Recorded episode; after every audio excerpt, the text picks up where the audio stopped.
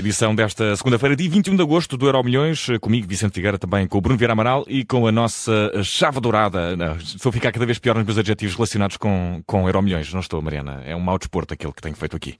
Olha, para mim que estou a acabar de vir de férias, respirei, descansei, esqueci-me e por isso agora está ótimo. Ah, está tudo bem? Está Boa, tudo ainda bem. Vamos ao tema, ao grande tema do dia de hoje, que é o Mundial Feminino, mais importante sempre, com mais repercussões e até do ponto de vista publicitário. Saiu melhor que o, que o Mundial masculino, ouvi dizer. Sim, falamos ainda deste Campeonato do Mundo Feminino, ainda está muito fresquinho na memória, acabou há pouco mais de 24 horas e eu uh, arrisco-me até a dizer que foi o primeiro que foi verdadeiramente global. E normalmente é o de 99, que ele foi nos Estados Unidos, que tem este carimbo, mas a verdade é que é um carimbo muito americano. Portanto, é o primeiro que de facto teve eh, audiência a sério nos Estados Unidos, mas se olharmos para a Europa e para a atenção que a Europa deu, ao princípio, pelo menos a maioria da Europa, aquele Campeonato do Mundo 99, é uma coisa muito uh, limitada. Portanto, eu acredito que este foi o primeiro Campeonato do Mundo feminino completamente global, tanto na Europa, nem que seja pelo facto de ter tido uma final completamente europeia, nos Estados Unidos, porque normalmente é sempre, uh, em África, com seleções como a Nigéria e a África do Sul uh, a terem campanhas muito positivas e até muito surpreendentes, e também na América do Sul com a Colômbia a chegar muito longe. Portanto, se olharmos, e obviamente sempre a Ásia, mas a Ásia tem uma, uma, uma tradição de futebol feminino que a Europa não tem, com a China e o Japão a chegarem muito longe já desde há muitos anos. Portanto, se olharmos para este resumo e para o facto de também ter acontecido na Austrália e na Nova Zelândia, uh, portanto, noutro continente, este foi o primeiro campeonato do mundo, então sim, uh, verdadeiramente global, também novamente a bater recordes de assistência, de espectadores e de receita. Claro que para nós, para Portugal, a estreia da Seleção Nacional foi o grande destaque da competição, principalmente pela primeira vitória e pela luta pelo apuramento até ao último segundo naquele jogo contra os Estados Unidos, mas o grande tema do dia passa, claro, por Espanha, pela vitória contra a Inglaterra, que garantiu à seleção espanhola o primeiro troféu internacional. Espanha notícia eh, só por ter vencido, naturalmente, mas é também pela forma como venceu, porque esta é uma seleção espanhola que ainda há um ano, eh, depois do Campeonato da Europa, teve 15 jogadoras a renunciarem à seleção por e-mail, em rota de colisão com Jorge O selecionador recusou demitir-se e que teve sempre o apoio de Luís Rubiales, o presidente da Federação Espanhola. Três dessas jogadoras voltaram atrás, incluindo uh, a Aitana Bonmati, que acaba por ganhar aqui também o prémio de melhor jogadora do Mundial, mas a verdade é que 12 escolheram mesmo não ser convocadas, falharam este Mundial que Espanha, que Espanha acabou por conquistar, apesar deste turbilhão interno e, uh, e de Jorge Vilda continuar sem ser consensual tanto dentro do balneário como na opinião pública espanhola, e isso também uh, ficou comprovado com as imagens dos festejos, jogo após jogo, em que víamos as jogadoras ir para um lado e a equipa técnica a festejar sozinha do outro lado. Pelo meio há esta quase eh, surreal e trágica história de Olga Carmona, ela que marcou o gol decisivo da final e que soube depois do jogo que o pai tinha morrido e que entretanto já disse que viveu este domingo tanto o melhor como o pior dia uh, da própria vida. Daqui a quatro anos há mais, sendo que ainda não é conhecido o país organizador do Mundial 2027 e pelo meio há Jogos Olímpicos em Paris no próximo ano e Europeu já em 2025 com a Suíça a organizar um torneio onde se espera, claro, que Portugal marque presença. Se Portugal for este europeu, começamos já aqui a falar então uh, de uma verdadeira geração de ouro, porque seria o terceiro europeu consecutivo e a quarta fase final consecutiva em que Portugal conseguiria e, marcar presença. E seria bom para a Península Ibérica que era o Mundial em Espanha Óbvio. e o Europeu em Portugal. Bruno Vieira Amaral, acompanhaste com interesse o Campeonato do Mundo? Acompanhei intermitentemente, uhum. ontem estive a, a ver a, a, final.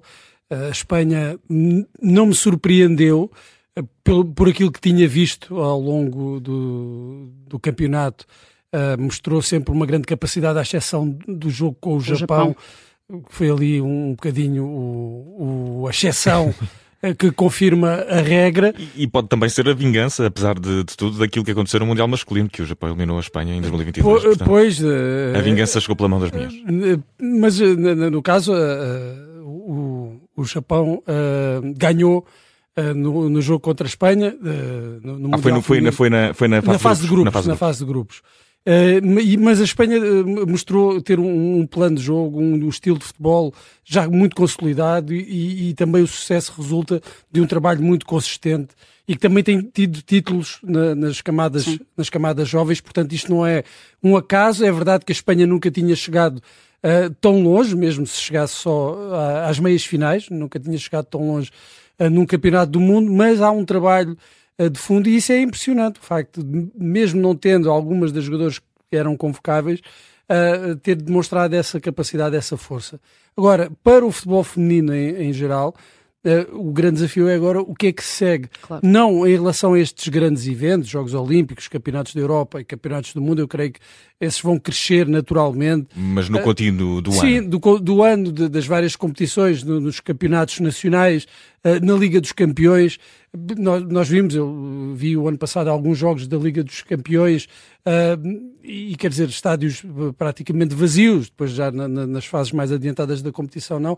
Portanto, há aqui um, um grande desafio, cá em Portugal também, e temos visto paulatinamente uh, as coisas a mudarem, haver um maior interesse público, mas esse é o grande desafio, é fazer com que estes grandes eventos sirvam de mola depois para as competições nacionais, para o cotidiano e porque isto tem que ver com a vida destas jogadoras também. A vida destas jogadoras não muda com um Mundial de 4 em 4 anos, muda depois é uhum, com as uhum. condições no dia a dia, nos clubes e nas competições nacionais e, e internacionais de clubes. E, e, quanto melhores forem essas condições, eh, também melhores serão as competições, esses grandes eventos como o Europeu Sim, e o Mundial. Sim, desperta, mas eu acho que o nível, claro, não, não, não, vamos entrar em comparações, mas o nível foi, foi bastante uhum. bom deste Campeonato do Mundo. Mariana, no futuro temos uh, a indefinição em torno de Vlaco Dimos, que depois uh, de uma situação complicada com Roger Schmidt, uh, diz-se agora está perto de deixar o Benfica. Com o interesse do Manchester United? Estou a cometer um erro? Sim, do Manchester United à partida, sendo que a questão do Manchester United depende também de uma, de, ali, de uma linha do plantel, mas já lá vamos. Se partirmos do princípio, que me parece já evidente, que Otávio já é jogador do Al Nassr, que acho que é, é algo que é óbvio e que carece apenas de oficialização, a verdade é que esta história que tem Odisseias de Flash Dimos como protagonista é a grande novela deste final de verão, deste início de temporada e que uh, está cada vez mais perto de terminar com a saída do guarda-redes do Benfica. A posição de Vlaco Dimos no plantel, ou no 11 inicial até, foi uma dúvida ao longo de todo o mercado de transferências, isto porque o Benfica passou muito tempo a negociar com o Atlético Paranaense para contratar o guarda-redes brasileiro uh, Bento, chegando até a valores como 10 milhões de euros de uma proposta uh, por um guarda-redes, acabando por desistir, optar por Trubin, que estava no Shakhtar Donetsk. A primeira jornada do campeonato não correu propriamente bem, nem ao Benfica, nem ao próprio Vlaco Dimos, com os encarnados a perderem no Bessa com a Boa Vista e Roger Schmidt a personalizar alguma da responsabilidade pela derrota uh, nos erros do guarda-redes, garantindo até nessa conferência de imprensa que Vlaco Dimos não tinha tido um dia feliz uh, nesse jogo contra o Boa Vista. Ora, continuou essa ideia ao retirar-lhe a titularidade contra o Estrela da Amadora no passado sábado, na segunda jornada. Vlaco Dimos não terá gostado, confrontou o treinador que o retirou da convocatória, sendo que o episódio parece ter sido a gota de água que vai mesmo eh, empurrar o guarda-redes para longe da luz, sendo que, como dizias, já foi associado ao Manchester United para a posição de alternativa uhum. ao recentemente contratado André Onana. Portanto, a ideia que existe é que o United só avançará por Vlaco Dimos se Dean Anderson, que é nesta altura o segundo guarda-redes e que tem interesse tanto do Nottingham Forest como do Crystal Palace, acabar mesmo por sair. O Ajax, que também já tinha noutras ocasiões, há cerca de um ano, eh, feito abordagens informais por Vlaco Dimos, também continua interessado. Vlaco que chegou ao Benfica em 2018, na altura contratado ao Panathinaikos, conquistou dois campeonatos, duas supertaças, sendo que só teve a titularidade neste período ameaçada em 2020-2021, quando Jorge Jesus preferiu uhum. Elton Leite tem contrato até 2027, renovou uh, muito recentemente, uh, já neste ano 2023, mas a verdade é que a partida não tem uh, continuidade assegurada na luz. Bruno, muito rapidamente, não é o hum. primeiro treinador do, do Benfica a não gostar muito das exibições ou a ter alguns problemas com Vlaco Dimos, a não achar particular graça à, à, capacidade do guarda-redes, mas este foi provavelmente aquele que o conseguiu expulsar, Roger Schmidt, e não mas, Jorge Jesus. Mas o ano passado confiava nele. Uhum. Pelo, no, pelo menos nunca, nunca o apontou a dedo por, algum jogo menos conseguido. Agora fê-lo porque já tinha uma alternativa, mas o Benfica eh, volta à estaca zero praticamente, porque a Turbino foi contratado para uh, ser concorrente de Vlaco Dimos, para o Benfica tivesse dois guarda-redes capazes de assumir a qualquer momento a titularidade, e agora com esta novela volta à estaca zero, que é ter um, um guarda-redes que será o titular indiscutível, que quanto a mim será a Turbine, e depois ter um, um, jogador que ainda não representa uma alternativa sólida. Roger Schmidt já desmentiu, mas, uh, estou a falar de Samuel Soares, mas Samuel Soares há duas semanas estava para ser emprestado para ganhar a rodagem.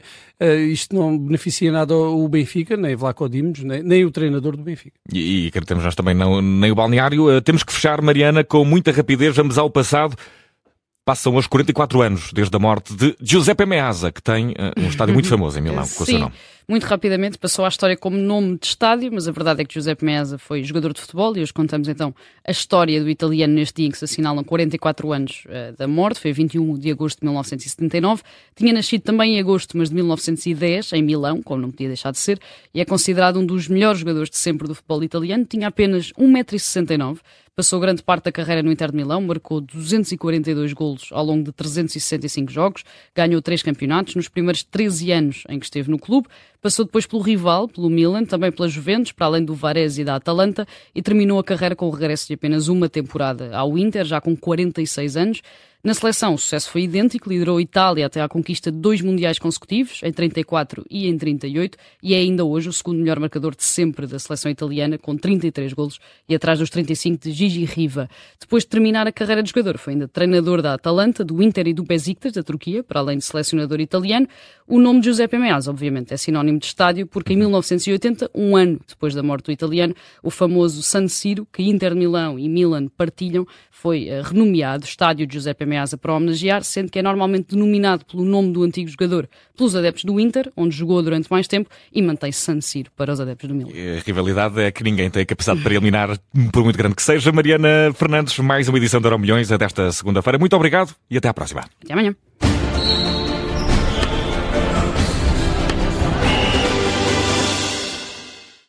Rádio Observador.